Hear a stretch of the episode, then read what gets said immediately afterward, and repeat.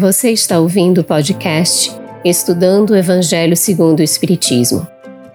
Um estudo sequencial da obra O Evangelho segundo o Espiritismo de Allan Kardec, convertidos para você que curte podcasts e produções em áudio. Essa é a nossa forma de transmitir esperança, conhecimento e alegria.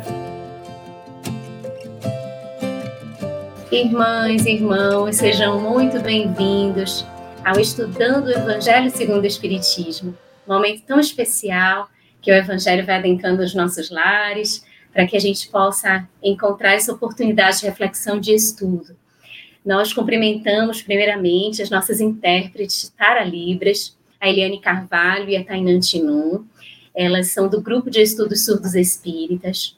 E aos nossos queridos convidados de hoje, que é a Gislane Messias de Lima, diretora da FEB, e coordenadora nacional da área da APSE, e Calci de Sarroris, coordenador do Estudo Aprofundado da Doutrina Espírita da Federação Espírita do Estado de Goiás. E o nosso agradecimento imenso aos queridos parceiros de transmissão. Cumprimentamos a todos vocês que estão aqui chegando. Tem os nomezinhos que se repetem, tão queridos, que estão aqui fidelizados nesse nosso chat, já trazendo comentários, já trazendo as primeiras movimentações aqui do nosso estudo. Como a gente faz toda semana, a gente esse espaço aqui é de construção nossa, então que nós coloquemos as nossas perguntas, os nossos comentários, vamos aproveitar os nossos queridos convidados e sorver aqui o máximo que a gente puder desse estudo, dessa reflexão. O nosso capítulo de hoje é o capítulo 10. A gente está aguardando o nosso querido Carlos, né? A qualquer momento ele, ele pode chegar. E aí, assim que ele chegar, ele vem estar aqui com a gente. Mas o nosso estudo de hoje é o capítulo 10 do Evangelho segundo o Espiritismo, a gente está dando continuidade. É um capítulo intitulado Bem-aventurados que são misericordiosos. E a gente, o estudo de hoje, Instruções dos Espíritos, Perdão das Ofensas. Que tema para a gente conversar aqui um pouquinho. E a gente vai começar e vai trazer a pergunta para os nossos queridos convidados, a Gislaine e o, e o Calci, qual o sentido destas palavras? Está lá no item 14. Quantas vezes perdoarei a meu irmão? Perdoar, perdoar-lhes não sete vezes, mas setenta vezes sete vezes. Qual o sentido dessas palavras? Começar, tá bem. Então, boa noite a todos. Uma gratidão imensa participar desse estudo do Evangelho, porque a gente já sente as vibrações elevadas, Jesus, os benfeitores que nos acompanham a todos quando estudamos Evangelho. Então, uma alegria, né? uma imensa oportunidade de aprendizado. Quando a gente começar a falar um pouquinho, né? Depois a gente vai trocando, né, Calci? Prazer conhecê-lo, estar aqui com Luziane, com todos os amigos. É, quantas vezes devemos perdoar uma ofensa que recebemos. Jesus nos fala para perdoar 70 vezes 7 cada ofensa. Se, se a gente multiplicar matematicamente, é um número limitado, não é? Mas imagina, isso é, é é no sentido figurado, para nos auxiliar a raciocinar que cada, imagina você repetir a mesma ofensa 490 vezes. É muito difícil isso acontecer. Isso simboliza, na realidade, que a gente deve perdoar infinitamente. E aí nós vamos dialogar aqui, ter a oportunidade de dialogar durante esse estudo, que a gente deve perdoar infinitamente porque a nossa existência é eterna temos todo o tempo para nos aprimorarmos, para chegarmos a um ponto de não precisarmos mais perdoar. Por que não mais perdoar, não é? Vamos conversar sobre isso, que é quando a gente não se ofende mais, quando aquela falta do irmão, da irmã, já nos, não atinge o sentimento, não atinge a emoção, não nos abala não nos tira do equilíbrio. e aí não precisamos mais perdoar, porque já temos a compaixão para com o outro. Depois vou abrir o espaço para o Calci comentar um pouco e a gente vai seguindo, né, Calci, nesses comentários sobre o perdão. Achei interessante, uma bela noite para todos os companheiros que nos, que nos honram com a, com a presença e que desejam aprender os ensinos do Cristo segundo a, visão dada pela doutrina espírita. Um abraço a todos os companheiros, prazer conhecê-la, Gislaine. É meu. É, é interessante esse ensinamento de Jesus. Eu acho que a gente ficaria nele, porque o original está lá em Mateus, né, no capítulo 18, em que Jesus, isso é início do terceiro ano, hein? Início do último ano de Jesus. E ele dá uma informação interessante a respeito da, da, da briga, do desaforo, da mágoa, da injúria, da ofensa que alguém faça a você. Coisa que acontece todo dia, né? Então o ensinamento é atual. Como é que você age? Jesus coloca a informação que eu sugiro aos irmãos abrirem o, Novo Testamento, Mateus capítulo 18, versículo 15. Só que quando Jesus dá a orientação, Pedro pergunta: quantas vezes eu perdoarei meu irmão? Graças a Deus, gente, Pedro era perguntador. Hum. E isso dá oportunidade de muita lição boa, porque o, o ensino já estava dado. E Pedro vem com essa indagação: e quantas vezes eu perdoarei meu irmão? E Pedro lança um número, sete vezes. Então, eu acho que a primeira coisa que a gente tem que olhar é o sentido da pergunta. Por que sete? Não cinco, oito, quinze, 14, 3,5, né, meio perdão. Por que 7? Se você pegar o, o Antigo Testamento, Gênesis, lá no capítulo 24, você vai ler que Deus protegeu Caim sete vezes. Todo mundo sabe quem foi Caim e o que foi que ele fez, né? Matou o irmão Abel dentro dessa simbologia do, do Antigo Testamento. Deus protegeu Caim sete vezes. Então, Pedro está perguntando para Jesus: eu devo perdoar tantas vezes ao meu irmão quanto Deus perdoou a Caim? A, a, a indagação é essa. A Gislane fez uma conta extraordinária, 490. Eu penso assim, se a gente comprar um caderno, Gislane, e começar a anotar quantas vezes a gente perdoou, eu acho que a gente não vai chegar em 490 para cada um, né? Cada pessoa. Cada Você abre um grande caderno, compra um livrão bem grosso, né? E a gente começa a anotar, perdoei uma, a gente não chega a 490, porque antes disso a pessoa ela vai ficar tão constrangida de estar nos ofendendo e sendo perdoado, que vai parar. Então, o número é interessante, né? A, a pergunta, sete vezes, indica essa, esse perdão de Deus a Caim. Agora, o que fascina é a resposta que Jesus dá. Porque Jesus, eu esperava que Jesus dissesse assim: não, você não vai perdoar igual Deus perdoou, não. Você está pensando que você é o quê? Perdoa aí umas duas vezes, tá bom demais, né? Você é um ser falho, né? Não, Jesus é o contrário.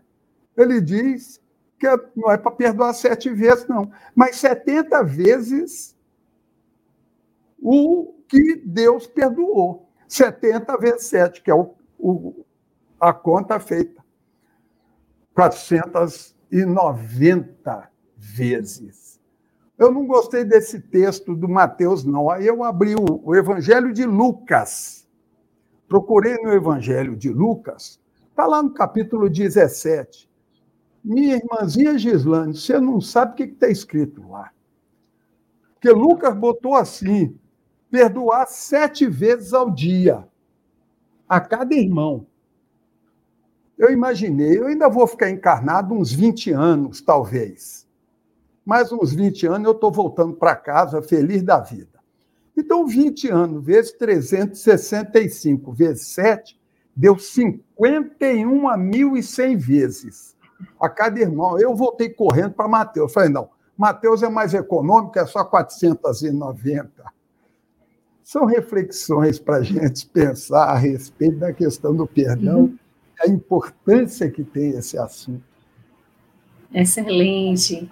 Excelentes respostas. E a gente queria aqui já trazer, inicialmente, a participação de alguns dos nossos queridos que acompanham aqui com a gente. O Sérgio Lima, às 21h32, colocou assim: Boa noite. Finalmente consegui colocar em dia meus estudos do Evangelho segundo o Espiritismo. Hoje estou assistindo ao vivo a aula 41 e agradeço as luzes que tenho recebido desde a aula primeira, a número 1. Gratidão. Nós que agradecemos, Sérgio, por ter esse acompanhar toda essa jornada de estudos e estar aqui com a gente. E esse depoimento do Sérgio sinaliza que todo o estudo ele está gravado. Ele fica na playlist da FEB TV, no canal do YouTube, e a gente pode acessar sempre que a gente quiser. Mesmo que a gente já tenha assistido para revisitar, para refletir novamente, é muito importante. E também, a gente teve um outro depoimento aqui, deixa eu ver se eu acho. Ah, da Márcia Jane colocando assim: Não pude assistir ao encontro da semana passada, mas consegui ler os textos. Amanhã vou ver o encontro que perdi, pois quando não assisto, sinto falta alguma coisa na minha rotina. E exatamente isso, é importante a gente manter o estudo, porque a gente vai sentindo a falta quando ele não está presente e a gente corre para poder buscá-lo novamente. E assim a gente vai aprimorando nosso querer, a nossa vontade, as nossas buscas. Mas, ainda nesse, nesse item, né, 14, nesse capítulo 10, Instruções dos Espíritos, a gente encontra um trechinho aqui que a gente separou, que ele diz assim: Perdoai Usai de indulgência, sede caridosos, generosos, pródigos até do vosso amor. Dai, que o Senhor vos restituirá. Perdoai, que o Senhor vos perdoará. Abaixai-vos, que o Senhor vos elevará. Humilhai-vos, que o Senhor fará vos assenteis à sua direita. E aí a gente pergunta: entende Simeão, que é o Espírito que traz essa mensagem, que Jesus condiciona, então, o perdão do Senhor em relação às nossas faltas? Há um condicionamento? A gente faz para que o Senhor nos perdoe? O que é que vocês acham? Vamos lá. Quando a gente fala em, em processo de perdão, que quando a gente se propõe a perdoar alguém, a perdoar uma falta, a gente deve se colocar. Por que, que a gente, é, na nossa sociedade, por que, que Jesus recomendou que perdoássemos alguém? Dentro, está dentro da lei de amor, justiça e caridade, né, que a doutrina nos traz bem claramente, que para praticar caridade nós temos que ser benevolentes, indulgentes e perdoar de uma maneira bem ampla. A gente vai perdoar o outro e vai procurar nos perdoarmos também, praticar o perdão. E o porquê que a gente deve procurar praticar o perdão? Porque quando a gente alguém nos ofende de forma que precisaria desse processo de perdão, o que, que está acontecendo no nosso íntimo? O que, que está acontecendo na nossa vivência emocional? Vamos imaginar alguém que você gosta muito, que você ama, algum familiar muito próximo, o cônjuge, né, um companheiro, um namorado, um companheiro, qualquer pessoa muito ligada ao seu coração. E essa pessoa faz alguma coisa que te magoa. Olha só, já estou usando a palavra mágoa. A mágoa é vivenciada por você, pela pessoa que foi ofendida. E o que, que nos acontece quando estamos nesse processo de vivência da mágoa? A gente pode ficar triste, pode ficar sem energia, fica demasiadamente pensando repetidamente naquela situação, fica refletindo por que a pessoa agiu daquela forma, se você merecia aquela situação ou não. Então, aquela situação começa a tomar uma proporção na sua vida que você já não trabalha de maneira é, produtiva, leve, feliz. E o que está acontecendo então? Se a pessoa te ofendeu, e qual que é o processo que está acontecendo em você? Você está ficando desequilibrado, você está ficando é, improdutivo, você está ficando absorto em você mesmo, você já mal consegue cumprimentar as pessoas, dar um bom dia com alegria, né? É, alegrar as pessoas que estão à sua volta, apreciar a natureza, porque começa a ficar envolvido naquela emoção. E, por outro lado, quando você consegue praticar o perdão, que é como que a gente pratica o perdão? É imaginando assim, ah, não, aquela pessoa ela estava nervosa naquele momento. Ela não, não, ela não falaria isso de uma maneira totalmente consciente. Ah, ah, deixa eu lá, acho que eu que interpretei errado, eu que exagerei. O que, que eu posso fazer? É, como transformar, como praticar o perdão. Quando você verdadeiramente pratica, e às vezes você ainda está magoado, e você, de alguma forma, pratica o bem para essa pessoa, seja inicialmente em pensamentos, falando assim que todos estamos a caminho, todos erramos, essa pessoa errou também, e que você poderia ter feito isso, ter errado dessa forma com alguém também, porque você mesmo não é perfeito, como todos que estamos aqui não somos, estamos a caminho da perfeição, depois a gente vai comentar um pouco mais sobre isso, né? Que somos espíritos perfectíveis, ou seja, não estamos ainda nesse estágio de perfeição único, que temos conhecimento é o próprio Jesus, né? Que está ali na, na, no livro dos Espíritos, está na doutrina de maneira muito clara. Então, quando você verdadeiramente pratica o ato do perdão e de esquecer daquela ofensa, de tirar aquele sentimento relacionado ao aquela aquela chateação que você vivenciou, a sua vida volta a ficar mais clara. Aí, aí a relação retorna, a gente fala assim: ah, nós nos perdoamos, ah, estamos rindo de novo, estamos conversando de maneira tranquila, não está aquele climão, né, de não conversar um com o outro, de ficar naqueles pensamentos, enviando aquelas vibrações pesadas. Não, tudo aquilo se dissipou. E aí, quem que se beneficia com o perdão? Nós mesmos, quando praticamos o perdão vou abrir para o Calci para depois a gente voltar a falar a questão do auto perdão, né, Calci? Que é um outro processo. Haveria, porque eu não sei como é que estão as perguntas aí, minha irmãzinha Luciana, como é que estão? A gente Daria pode tempo? falar, a gente pode falar sobre o auto perdão mais para frente, mas você pode fazer os comentários sim, Calci, fica à vontade. Sim. É porque é, eu tenho certeza, todo mundo prestou muita atenção no que foi dito por nós, né, pela nossa irmãzinha Gislane, é, sobre acabar com o climão. Né?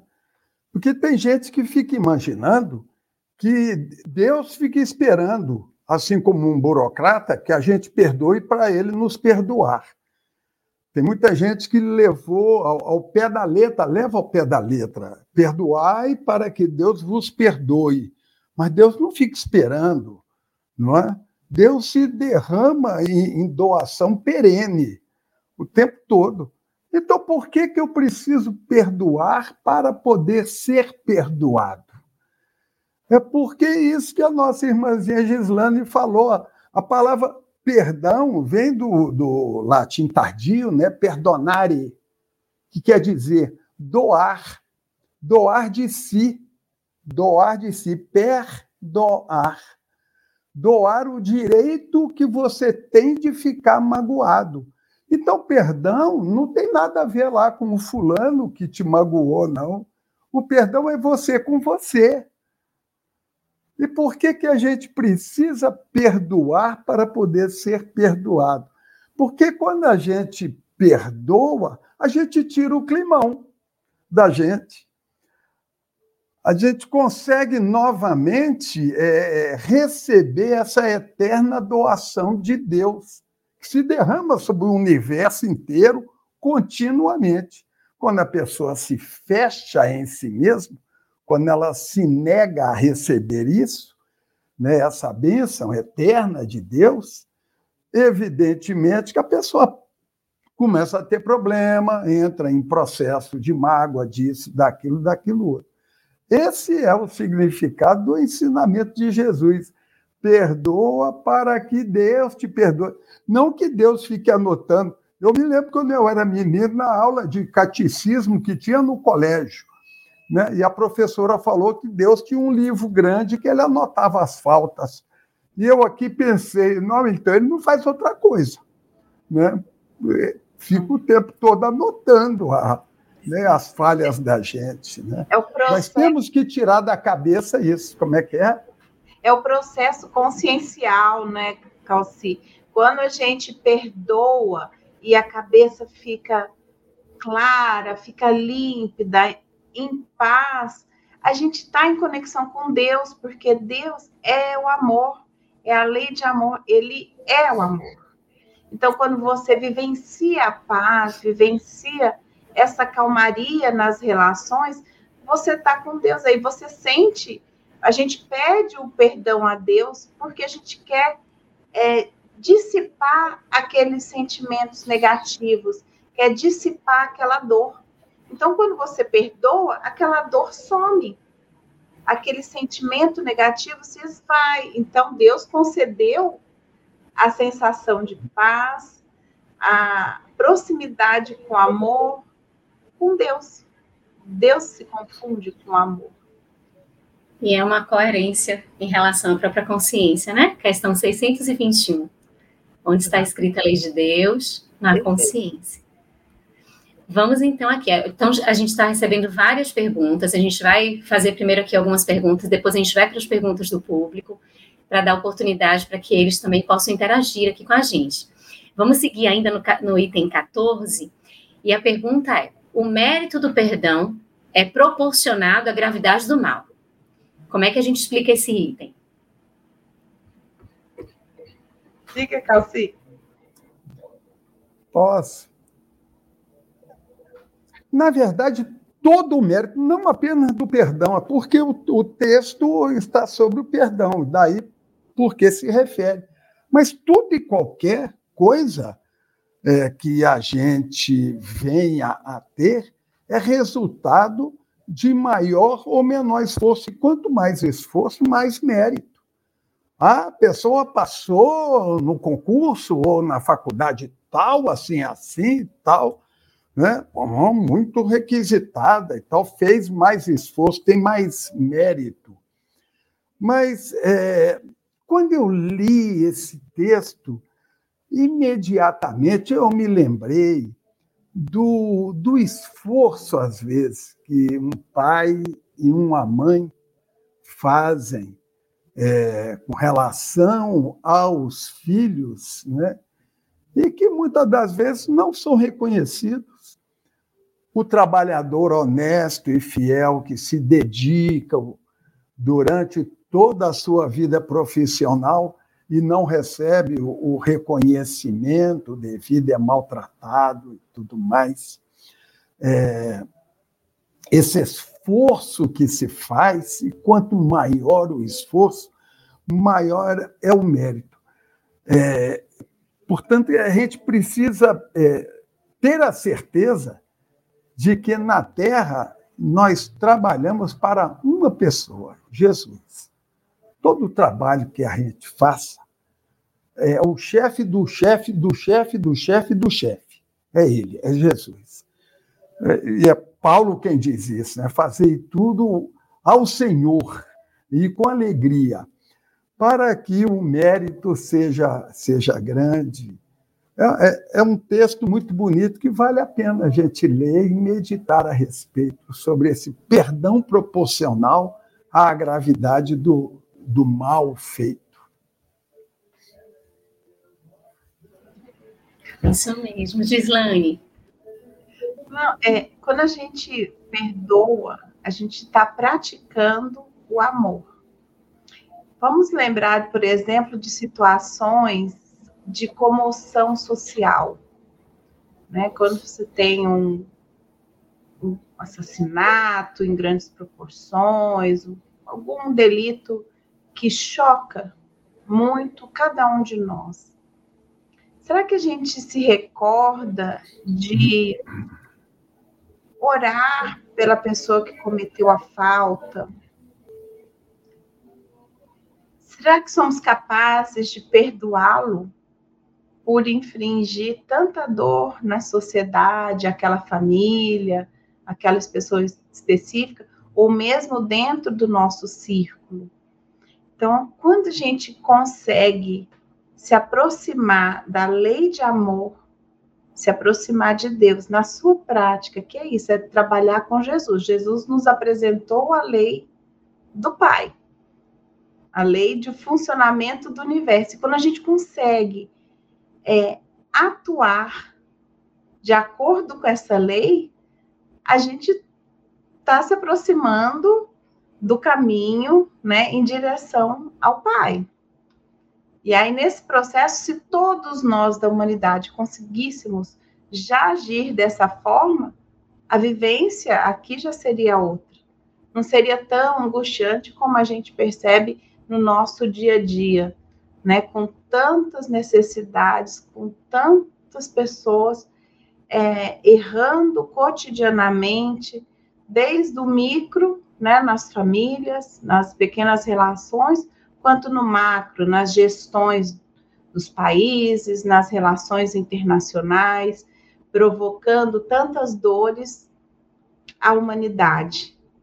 Né. Então, se todos já fôssemos capazes de perdoar, ou seja, de praticar de verdadeiramente o amor, essas situações nem existiriam.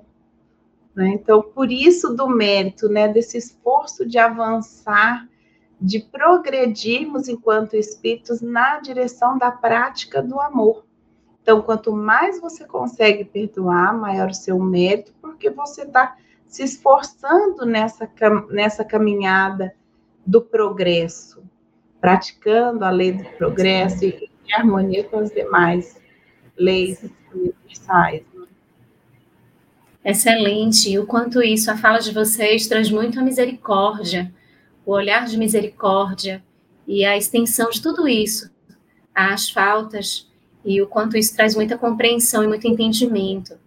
É, compartilho aqui mais uma mais uma fala que é da Abigail, ela sempre está com a gente, mas ela assiste em outro horário.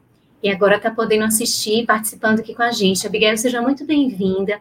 As perguntas de todos vocês a gente já está colhendo, já já a gente faz, já já a gente coloca aqui, porque como o tema é perdão, a gente tem muita coincidência de perguntas, então a gente está reunindo-as para já já a gente colocar todas.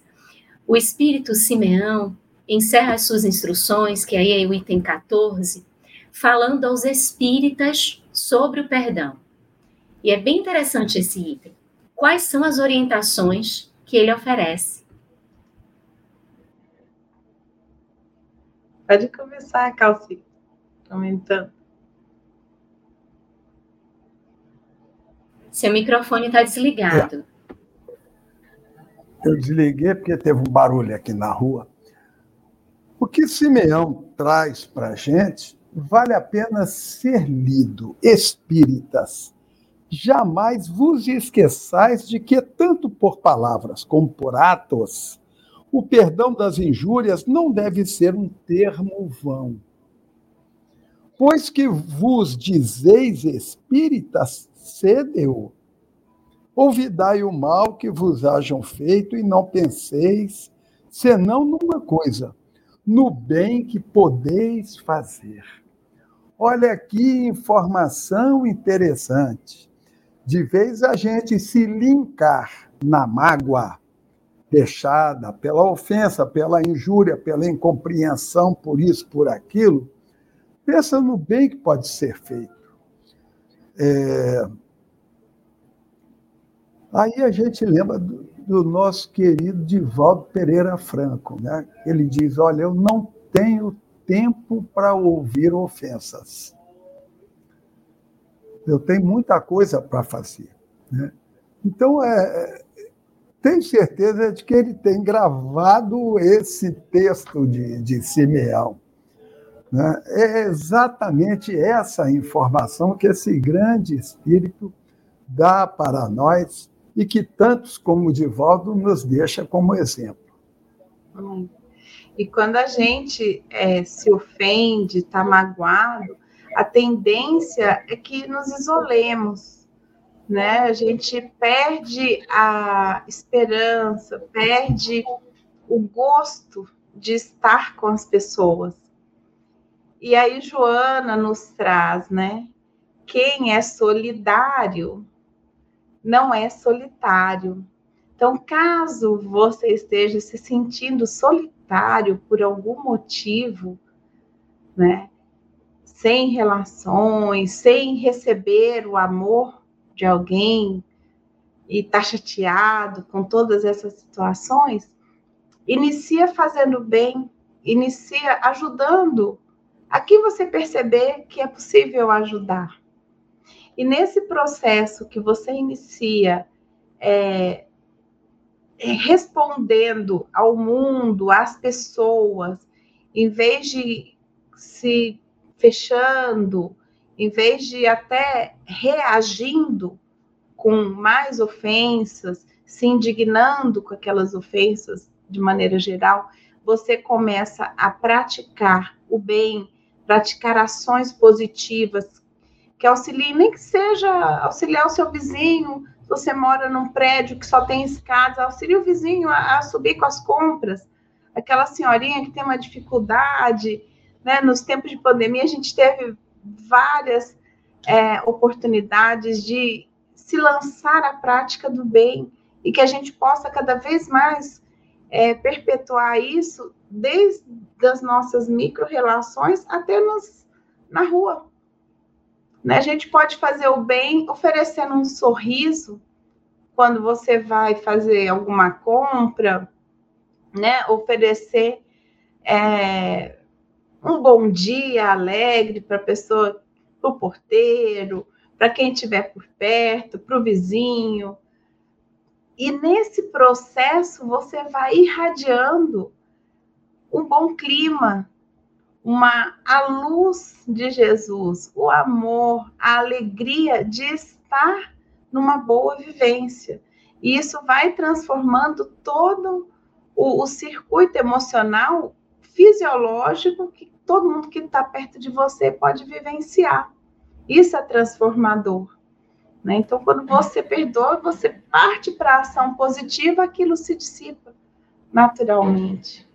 Isso mesmo excelentes respostas. Vocês tocaram em pontos muito interessantes da mágoa e dessa situação que às vezes fica se perpetuando por nós trazermos isso ao coração como manutenção, como constância, e não nos desprendermos através do perdão. A Angela Jucá fez uma pergunta às 21h33 que a gente queria que vocês fizessem os comentários. Quais os desequilíbrios que rancor, ódio e mágoa podem causar no perispírito e no corpo físico. Muito bom. Já está comprovado. Pesquisas científicas, estatística, de que pessoas que têm raiva, que têm mágoa, têm uma ampla possibilidade de desenvolver o câncer. Então, isso não é não é revelação espiritual, é dado médico, mostrando aí como a gente afeta o nosso corpo com o veneno da mágoa. Né? A, a mágoa, a falta do, do perdão, que é um negócio interessante. A pessoa, por um segundo, nos injuria.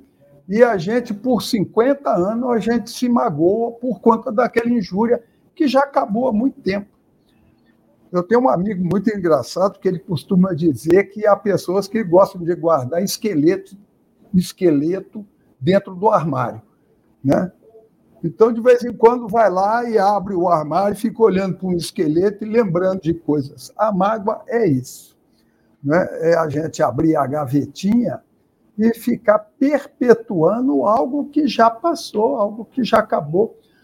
É, todos nós que trabalhamos em reunião mediúnica sabemos que o grande número de espíritos perturbados que aparecem na reunião sem ter a mínima noção do que está acontecendo com eles, são de pessoas que se magoaram ou que estão enfurecidas por conta de uma mágoa guardada, às vezes, há séculos, perpetuando por muito tempo. Então, é dado estatístico, minha irmãzinha Ângela Jucá. É. Dado então, estatístico da medicina. Isso é verdade. É, é a psicossomática, né, que já vem sendo estudada com essa influência dos aspectos emocionais na, em doenças físicas. E, e na, a doutrina espírita nos traz também, é, a gente pode lembrar que quando a gente está nesses sentimentos de rancor, de ódio, de mágoa, a nossa vibração está abrindo espaço é a frequência com que a gente vibra está abrindo espaço para os nossos obsessores influenciarem na nossa vida.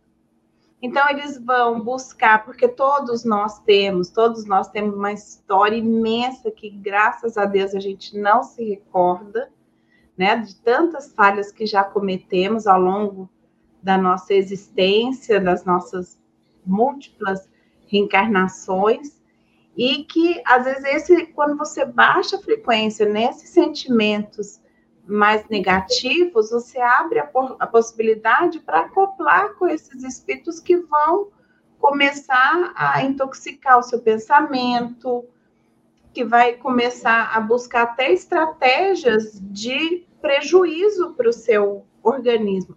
Ao passo que, no contrário, quando a gente se dedica à prática do bem, né? No caso de, que a gente comenta na área da assistência, promoção social espírita, na área do estudo, onde você auxilia as pessoas no esclarecimento, qualquer prática do bem, você vai já mudar sua vibração com a intenção de se ligar aos benfeitores, aos espíritos amigos que querem praticar o bem e que vão estar junto com você.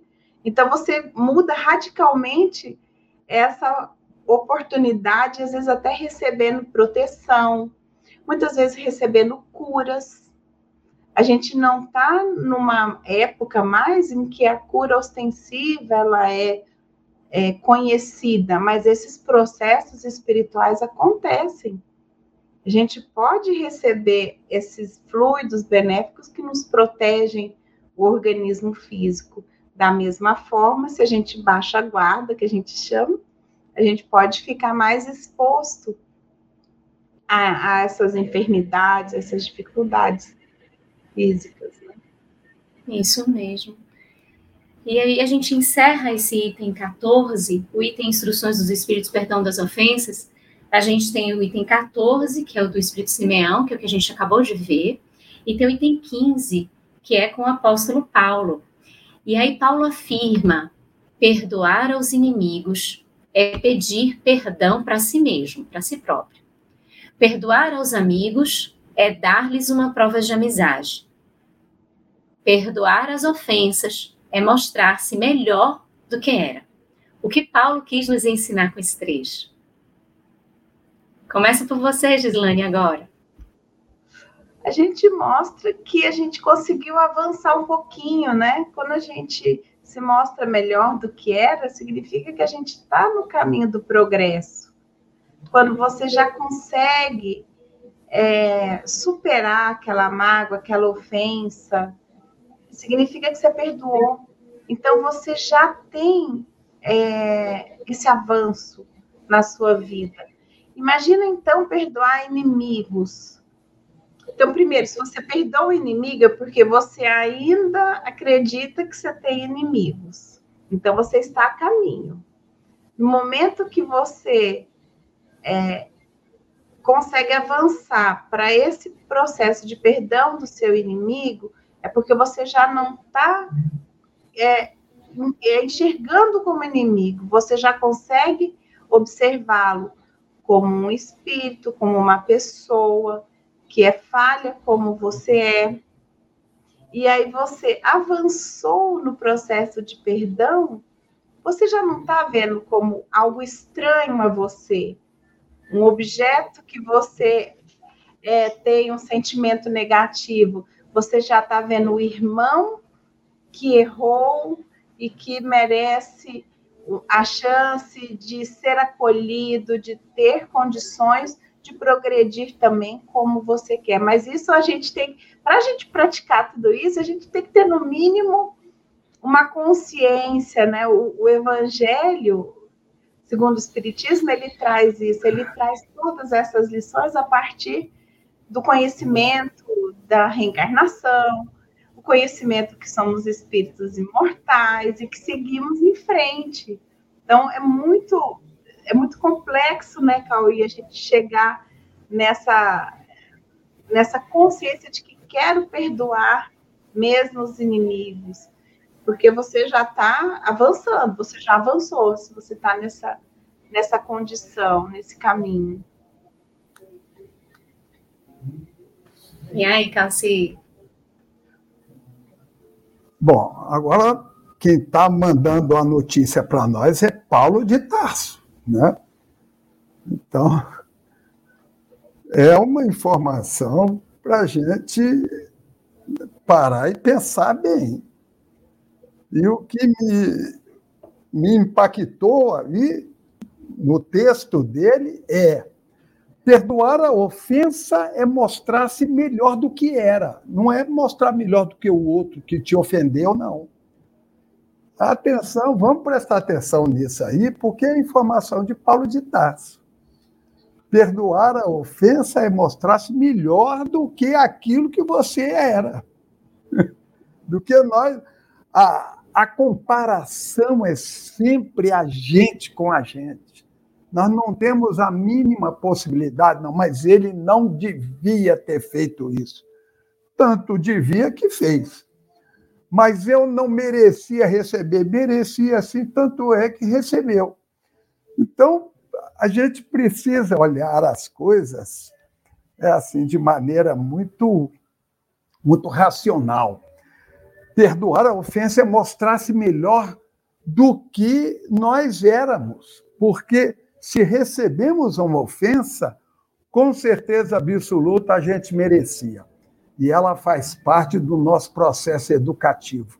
Caso contrário, ela não chegaria.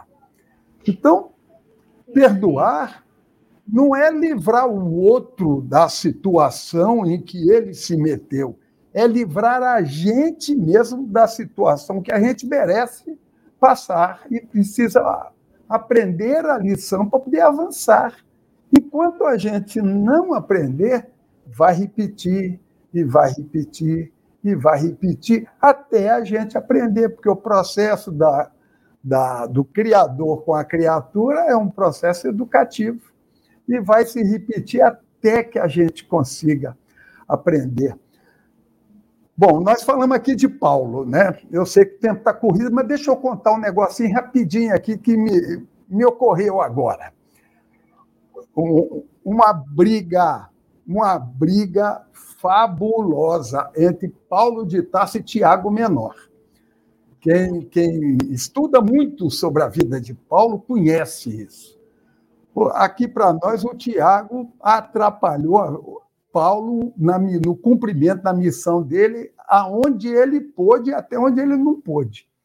Né? Foi uma pedra de tropeço na vida de na vida de Paulo, até que o Tiago, Tiago menor, um dos discípulos de Jesus, até que Tiago precisou de Paulo e mandou uma carta para ele pedindo que Paulo viesse ajudá-lo. E Paulo recebe a carta. Estava em Corinto, preparando-se para viajar para Roma. E ele recebe o pedido de Tiago, a vontade humana de Paulo, qual que foi? Mandar o Tiago ficar lá na dele e dizer: não vou aí, não, isso é problema seu, né? É, essa questão aí, você que ficou em Jerusalém, você que resolve esse problema. Essa é a atitude humana. Mas Paulo não estava querendo, mas ele não estava satisfeito mais com a condição humana. Ele pegou o evangelho, surrado o evangelho que Gamaliel tinha dado para ele, abriu, caiu um texto de Mateus capítulo 5, escrito lá assim, e ele leu entre alegre e feliz ao mesmo tempo. Reconciliar com o vosso adversário enquanto estáis com ele no caminho.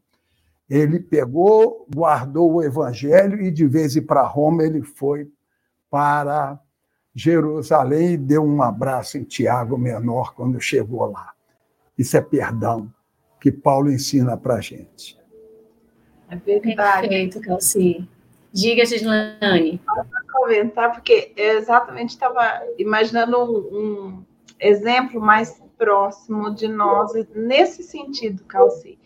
Quando alguém, que a gente se magoa muito com alguém, olha o desafio da gente raciocinar do que pode ser feito de melhor para aquela, aquela pessoa. O que, que você pode fazer de melhor para aquela pessoa que te magoou, para dissipar aquela, aquela, aquele sentimento. Né? Então, é uma superação que a gente precisa vivenciar com a gente mesmo. Imagina o que Paulo é, refletiu naquele momento, e nós, nas nossas relações aqui, podemos imaginar. Né? E, e esse processo é difícil. Né? Tem que ter muita fé e seguir com a orientação racional. Mas depois que você consegue realizar algo e você vê o resultado na dissipação daqueles, da, daquele mal-estar na relação, quando há uma reconciliação, você fala assim, ah, esse é o caminho mesmo. É assim que eu devo agir, perdoando e praticando Perfeito. bem para aquela pessoa que está é, no seu caminho, nem que seja pelo pensamento, pela oração, mas praticar de alguma forma. E a gente vai percebendo quanto esses inimigos, tal se trouxe, o Paulo também coloca aí, o quanto esses inimigos são internos e o quanto a gente tem que vencê-los para que a gente consiga lidar com essas relações. A Jeane Limas, 21 e 44, sobre esse item que a gente está estudando, ela coloca o trechinho: o esquecimento completo e absoluto das ofensas é próprio das grandes almas. É possível esse esquecimento absoluto ainda nessa existência, ou só quando evoluirmos como as grandes almas? E aproveitando essa pergunta da Jeane, a gente quer colocar a nossa pergunta também, já para Gislane e para o Calci, o que é o perdão cristão e em que ele se relaciona com a caridade. Vamos fazer aí junto com a pergunta da Jeane. É, esse perdão grandioso, como por exemplo de Paulo, é, é coisa de grandes almas. Né? Mas se a gente não treinar um dia a ser uma grande alma, a gente nunca vai ser. A gente precisa colocar assim: nós somos estagiários de anjo. Nós estamos ainda no, no ensaio e erro. Né? Estamos ainda tentando. Mas se a gente não fizer, não tentar, pelo menos uma vez, pelo menos alguma coisa, a gente jamais vai conseguir atingir o, o ponto das grandes almas. O Paulo, aí no item 15, ele fala em perdão cristão. Né? E ele apresenta para nós dois tipos de perdão: um falso e um verdadeiro. É, o falso perdão não pode nem ser chamado de perdão. É, é, por exemplo, aquele exibicionismo de virtude. Né? Vamos dar um exemplo prático? A gente pode dar um exemplo prático para ficar mais interessante. Eu perdoei aquele cachorro, aquele maldito, aquele infeliz, aquele vagabundo, mas Deus vai fazer justiça por mim. Você perdoou? Não. Você não perdoou porque a mágoa está aí dentro e está gritando dentro de você ainda. Então, é, esse, esse, é o, o, falso perdão, é o perdão inexistente. Não, eu perdoo, mas não vou esquecer jamais. E se um dia eu puder, eu pego ele. Deus vai se vingar. Ou o Espírito, na encarnação que vem, ele vai pagar tudo que fez por mim. Né? E vai por aí afora o, o falso perdão. E Paulo nos convida para o verdadeiro perdão. Como é que é o verdadeiro perdão? Olha, a pessoa te magoou, te ofendeu, te fez uma ofensa horrorosa, moral, financeira, qualquer coisa assim, e te, te perturbou, te, te atrapalhou a, a vida né, com aquele ato dele. Sabe o que, que você faz? torça, mas torça muito para você ter uma oportunidade de vingar. E no dia que essa oportunidade chegar, você não faz. Esse é o perdão cristão. Porque quando você não tem oportunidade de se vingar, não houve perdão. Não houve perdão. Se a mágoa ainda está em você. Se você todo dia lembra da pessoa que te magoou, que te se você gosta de guardar o esqueleto dentro do armário né, e ficar lembrando, se magoando, não é? é preciso um esforço aí para caminhar para o, verdadeiro perdão. Então, eu penso assim que a gente deva é, pedir a Deus que nos dê a oportunidade da gente se vingar e quando chegar no dia a gente mostra que nós somos cristãos não para a pessoa, mas para nós mesmos. E a gente percebe, né, Calci, que perdoou quando você continua lembrando, a, a, a, gente não perde a memória, né? A gente tem a, vai lembrar de tudo que fez e que viveu pela eternidade. A gente pode ter momentos de, é, de esquecimento ali necessários, mas sempre tudo, tudo que nós falamos, pensamos, vivenciamos, fica registrado. Essa é uma informação que a gente não tem capacidade ainda de compreender e de perceber como que isso acontece, mas isso é real. Mas a gente percebe que perdoou quando não tem mais aquele sentimento relacionado à situação. Você até lembra da situação, ah, aconteceu aquilo, que pena, a pessoa estava naquela época, ela era assim. Vamos lembrar da gente mesmo. Ah, não, eu fiz isso quando eu era criança. Eu não tinha discernimento. Quer dizer, você lembra do fato, você lembra do que você fez e você não tem mais o sentimento associado àquela situação, né? Numa comparação assim do que que você já dissipou a, a emoção. Então, o perdão aconteceu. Quer dizer, o esquecimento não, você lembra da situação, mas não está mais presa emocionalmente, não está preso, é, aprisionado ao sentimento que, que surgiu naquele momento, né? Que, que, que também é subjetiva. Às vezes, cada situação, as pessoas reagem de maneira diferente. A gente diz dos resilientes, são pessoas que às vezes não superam rapidamente aquelas situações porque para eles não aquilo não pegou, seguiu em frente. Mas para um outro, a mesma situação magoou e feriu muito. Então, é, é muito subjetivo esse processo também. Gislane, aproveitando seus comentários e trazendo lá o que você pontuou no iníciozinho da nossa conversa, qual a importância do auto-perdão? Então, é, Joana nos traz, né? O auto perdão ele é um processo muito relacionado à culpa. São os dois sentimentos mais pro, que estão ligados a, ao processo de perdão. A mágoa quando é do outro para com a gente e a culpa com a gente mesmo, né? Então você se arrepende, você está fixado naquilo que você fez e que não devia ter feito.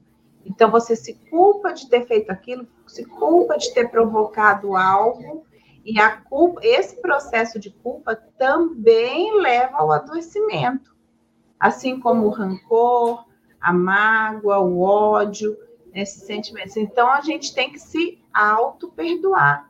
É aquele, até esse exemplo da criança, da, da nossa, de nós como crianças, é, imaginarmos criancinhas. Ah, não, eu fiz aquilo porque eu era criancinha. Você está num processo de indulgência, de compreensão daquela situação que você era quando é, com me menos idade. Mas da mesma forma, a gente se pode se observar assim ao longo da nossa vivência espiritual. A, da nossa encarnação de 500 anos atrás, se algum dia a gente tiver acesso a alguma falta que cometeu, a gente vai ter indulgência, provavelmente, com a gente mesmo. Vai olhar e assim, nossa, olha como é que eu agi ainda daquela forma, mas hoje eu já conheço o evangelho, eu estudo, eu procuro praticar o bem, eu procuro não me vingar, né, Calci, quando eu tenho oportunidade, eu me esforço. Então, você vai ter esse auto-perdão ao longo da sua existência espiritual, mas também nessa existência, né, nessa vivência que você está é, experimentando conscientemente aqui, nessa romagem. Uhum. Obrigada, Gislane. Calci, nesse caminho também do auto-perdão, é, a Maria Lúcia Barbosa, 21 e 32, perguntou: qual reflexão devemos fazer para perdoarmos a nós mesmos?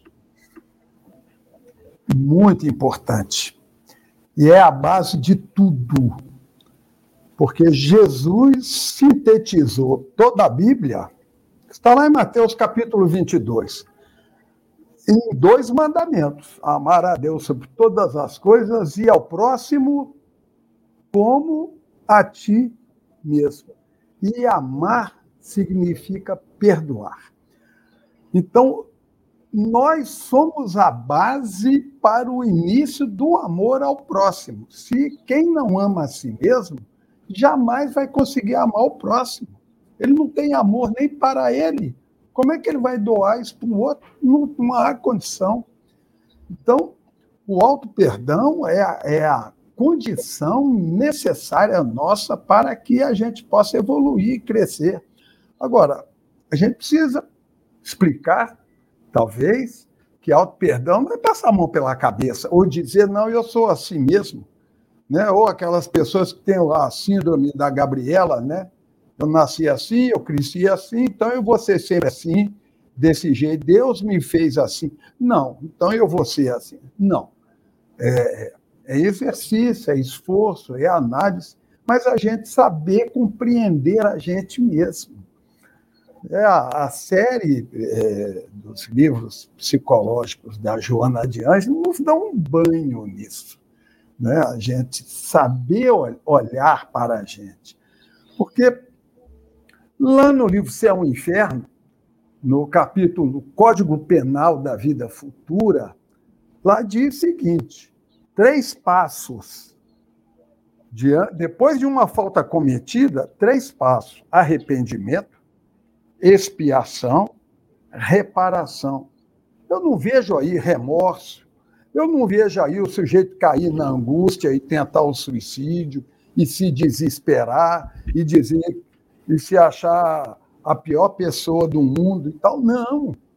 Arrependeu é o start, né? expiou a, a, a, o sofrimento moral não é? Da, do erro cometido, parte para a reparação. Quem é que nos dá exemplo disso? Eu lembro de Paulo e de Pedro.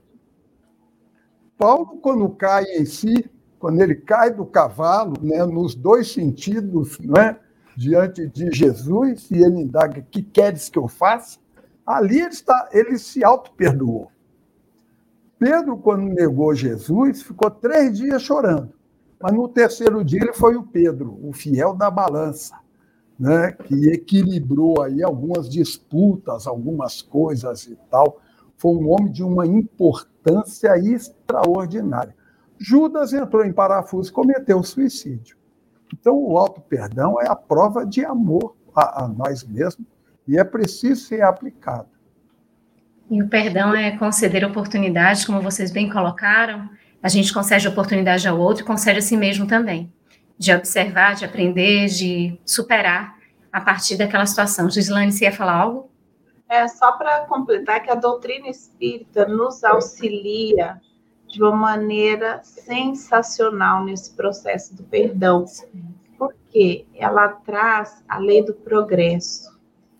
Então a gente tem que ter consciência que a gente vai se melhorar de um jeito ou do outro. Você vai ser uma pessoa melhor cada vez mais.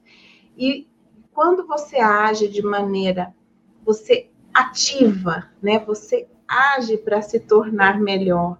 Praticar o perdão é, é estar nesse processo de progresso, de auto-melhoramento, auto-aprimoramento, quando você tem consciência da necessidade de entrar, de estar em sintonia com a lei do amor, com a lei do progresso, com as leis que regem o universo, aí fica mais fácil. Então, isso mesmo. Por isso que estudar, a gente conhecer profundamente a doutrina, a, o evangelho, né, a luz do espiritismo nos auxilia demais a, nesse processo de libertação de si, né, de libertação das amarras, desses, desses sentimentos que tanto negativos que nos mobilizam, que nos paralisam muitas vezes na vida.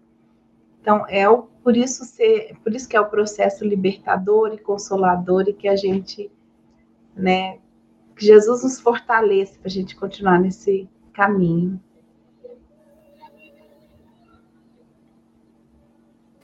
Isso mesmo, perfeito, Gislaine. A gente está aqui com as perguntas do público e a gente vai precisar, por conta da quantidade, direcionar um para cada um, tá bom? Então a gente vai direcionar aqui uma para Gislaine, o André colocou assim, Gislane. É, nasci num berço espírita, mas há muito tempo não vejo verdades de amor numa casa.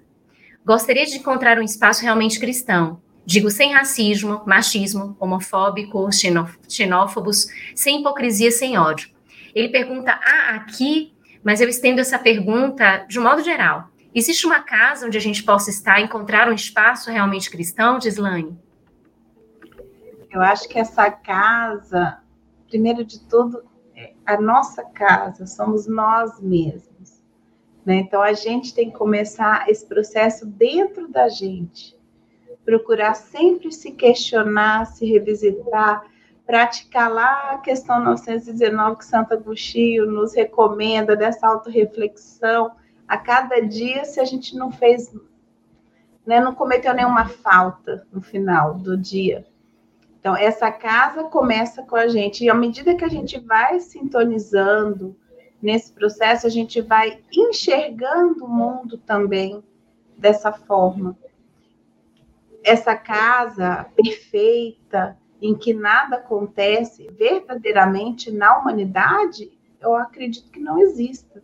Porque todos nós estamos a caminho da melhoria, da auto-melhoria, do aprendizado, da perfeição, né? Estamos a caminho, ninguém é perfeito ainda.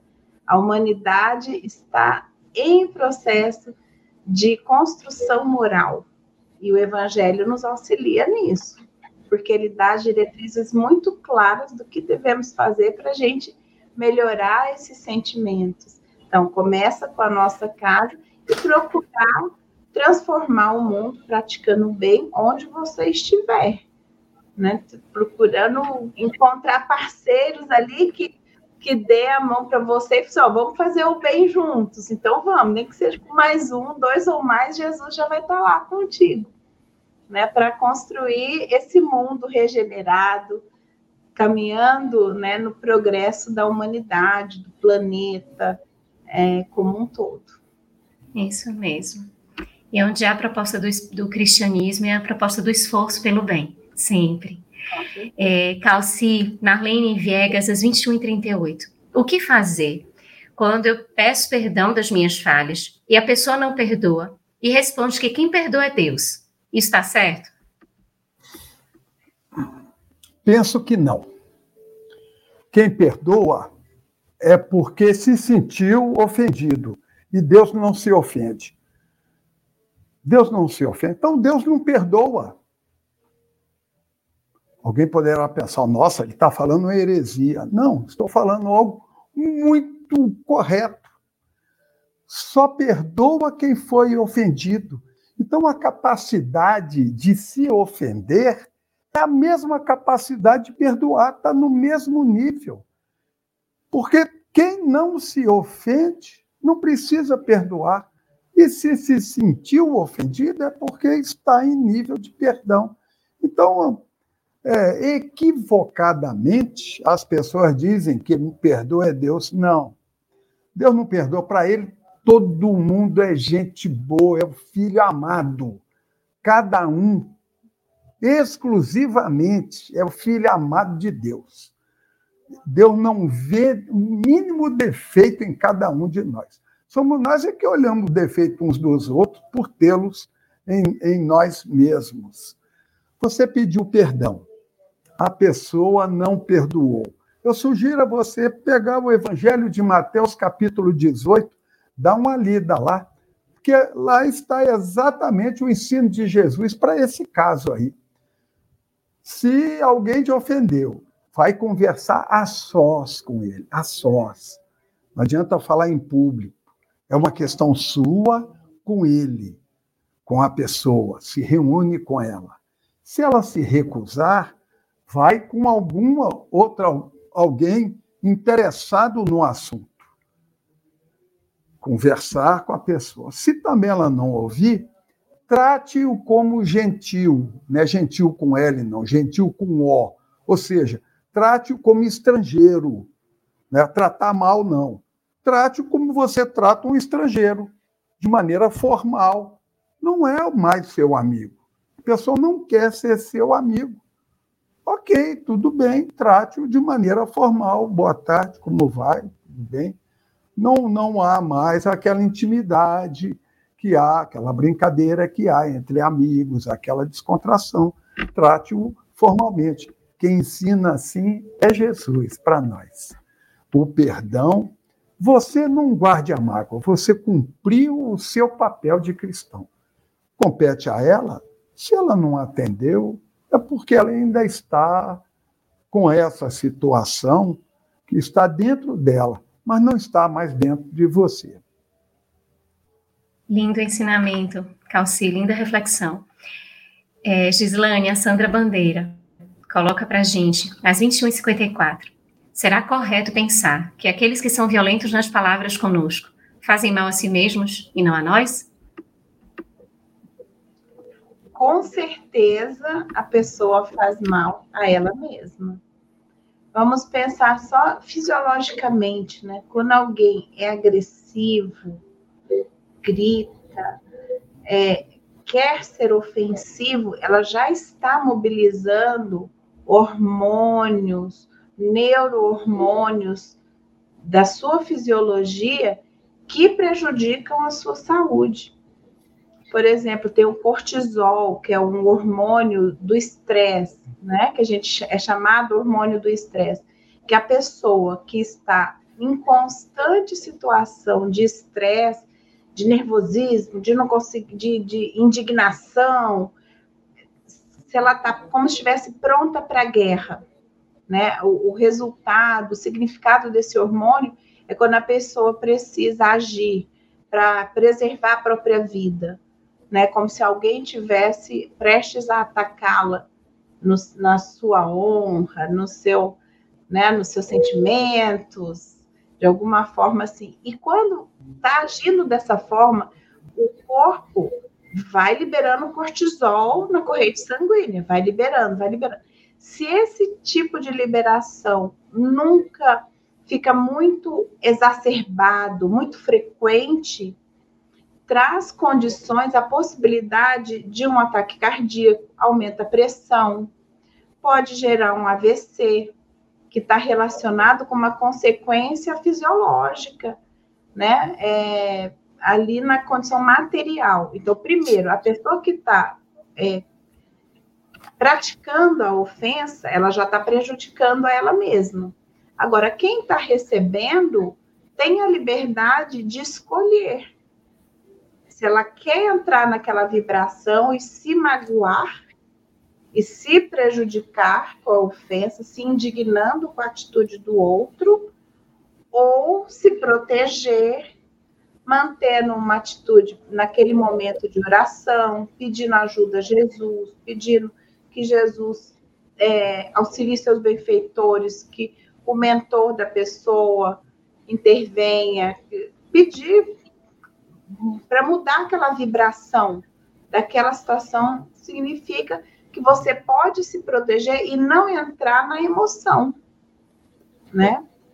Muita, a gente percebe muitos exemplos de, às vezes, mulheres até de antigamente, né, que aconteceu muito isso, o marido estourava, que era o, o líder da casa, era quem mandava, entre aspas, e a mulher, a esposa tinha que ficar calada. A, a, reação era não falar nada, deixa esbravejar, depois passa.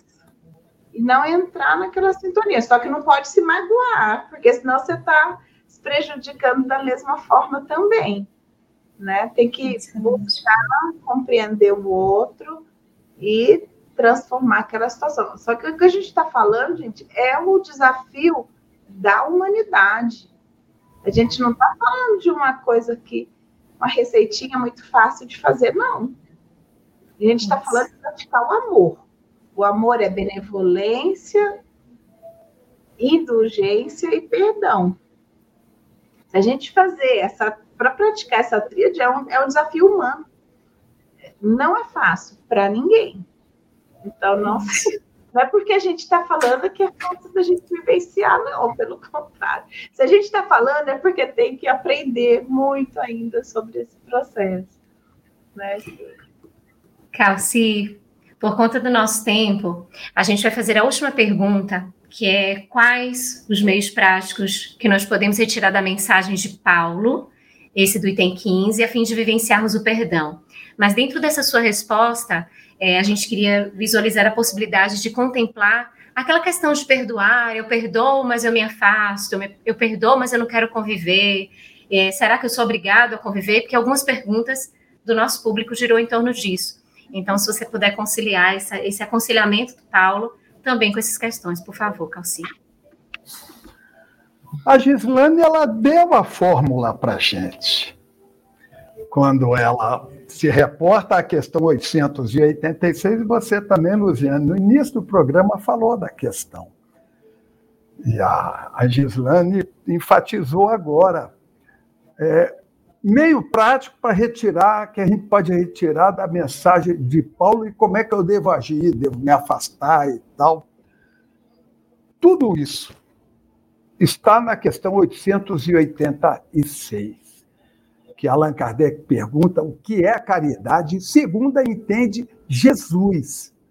Ora, por que, que ele não perguntou, segundo entende Vicente Paulo, que foi um homem caridoso? Teria uma resposta prática, extraordinária.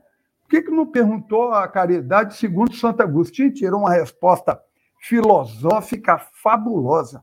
Porque logo o Cristo, ele quer saber Jesus. Porque a pergunta é interessante é importante, envolve o nosso dia a dia. Então, Allan Kardec foi direto ao chefe de todo mundo, o que entende Jesus, que é o chefe dessa turma toda. Como a gente, quando tem um problema, você chega no guichê de uma repartição, você não quer falar com o atendente ali, que ele não vai conseguir resolver o teu problema. Você quer falar com o chefe. Allan Kardec está falando com o chefe. Então ele pergunta o que é a caridade, segundo entende Jesus e por que a caridade. É o meio pelo qual a gente encontra a salvação. Quer se salvar dessa situação ruim em que você se colocou? A resposta que os espíritos dão é benevolência para com todos, indulgência para com as faltas alheias, perdão das ofensas. E por que nessa ordem? Benevolência, indulgência, perdão. Por que não perdão, indulgência, benevolência ou outra ordem qualquer? Que é uma escadinha, é o meio prático para a gente um dia aprender a perdoar primeiro nós temos que subir o degrau da benevolência, da boa vontade. Com quem? Com todo mundo. Com a sogra, com o sogro, com o chefe, com aquele que te ofendeu, com o porteiro, com todo mundo. Aquele sujeito que te fechou na rua, com o carro ainda te xingou e tudo mais. Benevolência, boa vontade com todo mundo. Boa vontade. Ah, tá, ok, não engole, não, não leva essa para casa, não. O problema é dele, não é seu, não engole, não. Deixa por ali mesmo. Benevolência para com todos. Escada primeira. Escada segunda, indulgência. O que, que é indulgência? É o mesmo que misericórdia. Entender o estado de miserabilidade do outro. Coitado, é um miserável. Moral, mental, econômico, financeiro, intelectual. É um miserável. Eu preciso ter misericórdia, compreender o estado de miserabilidade dele. É o degrau seguinte, para depois a gente perdoar. Eu devo me afastar? Pensa nessa questão 886 e a tua consciência vai te dizer se você precisa se afastar ou não da situação em que você se colocou. Você ouviu uma produção da Federação Espírita Brasileira. Para saber mais, siga o FebTV Brasil no YouTube Instagram e Facebook. E o arroba Feb Editora no Instagram. Ative o sininho para receber as notificações e ficar por dentro da nossa programação. Até o próximo estudo.